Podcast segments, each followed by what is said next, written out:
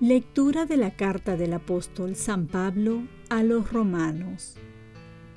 Soy Pablo, siervo de Cristo Jesús, llamado a ser apóstol y escogido para anunciar el Evangelio de Dios que fue prometido por sus profetas en las santas Eucaristías y se refiere a su Hijo nacido según la carne del estirpe de David, constituido Hijo de Dios en poder según el Espíritu de Santidad, por la resurrección de entre los muertos, Jesucristo, Señor nuestro.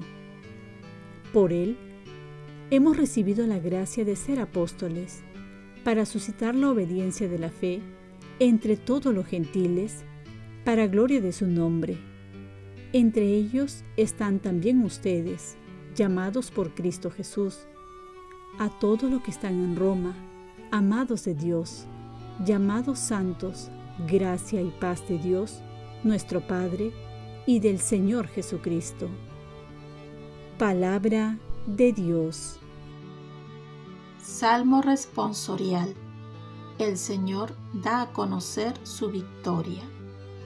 Canten al Señor un cántico nuevo, porque ha hecho maravillas. Su diestra le ha dado la victoria, su santo brazo el Señor da a conocer su victoria. El Señor da a conocer su victoria, revela a las naciones su justicia, se acordó de su misericordia y su fidelidad a favor de la casa de Israel. El Señor da a conocer su victoria. Los confines de la tierra han contemplado la victoria de nuestro Dios. Aclama al Señor tierra entera. Griten, pitoreen, toquen. El Señor da a conocer su victoria. Lectura del Santo Evangelio según San Lucas. En aquel tiempo, la gente se aglomeraba alrededor de Jesús y él se puso a decirles, Esta generación es una generación perversa, pide un signo pero no se le dará más signo que el signo de Jonás. Como Jonás fue un signo para los habitantes de Nínive, lo mismo será el Hijo del Hombre para esta generación. La reina del sur se levantará en el juicio con los hombres de esta generación y los condenará, porque ella vino desde los confines de la tierra para escuchar la sabiduría de Salomón. Y aquí hay alguien que es más que Salomón. Los hombres de Nínive se levantarán en el juicio con los hombres de esta generación y la condenarán, porque ellos se convirtieron con la predicación de Jonás, y aquí hay alguien que es más que Jonás. Palabra del Señor. Paz y bien. ¿Cuántos signos en nuestra vida para dar signos de conversión? ¿Qué diría Jesús de nuestra generación? Jesús denuncia la incredulidad y la perversidad de seguir pidiendo signos después de que Jesús había dado tantos signos evidentes y es que no hay peor ciego que el que no quiere ver.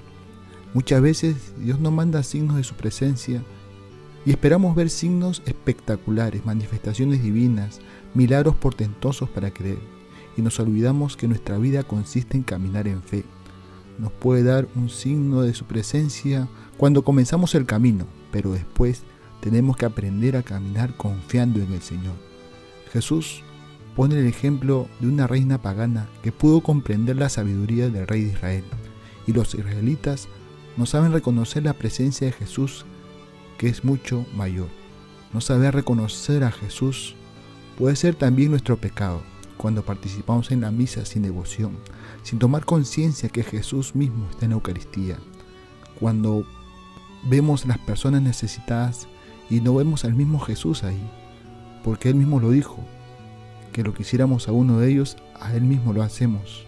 Y cuando nos desesperamos y olvidamos que su palabra se cumple, cuando nos dice todo Dios lo permite para nuestro bien.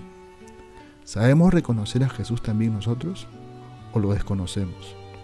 Tenemos suficientes razones para creer, pero Jesús siempre pide un paso más, no solo creer, sino creerle no solo reconocerlo en el prójimo, sino también atenderlo con la caridad que se merece. No solo amar con las palabras, sino también con las obras concretas. No solo perdonar, sino orar por los que nos han agredido. Oremos, Virgen María, ayúdame a creer en Jesús cada vez más y saber reconocerlo. Ofrezcamos nuestro día, Dios Padre nuestro, yo te ofrezco toda mi jornada en unión con el corazón de tu Hijo Jesucristo, que siga ofreciéndose a ti en Eucaristía para la salvación del mundo. Que el Espíritu Santo sea mi guía y mi fuerza en este día para ser testigo de tu amor. Con María, la Madre del Señor y de la Iglesia, te pido por las intenciones del Papa. Con San José Obrero, te encomiendo mi trabajo y mis actividades de hoy para que se haga en mí tu voluntad. Y la bendición de Dios Todopoderoso, Padre, Hijo y Espíritu Santo, descienda sobre ti. Cuenta con mis oraciones que yo cuento con las tuyas y que tengas un santo día.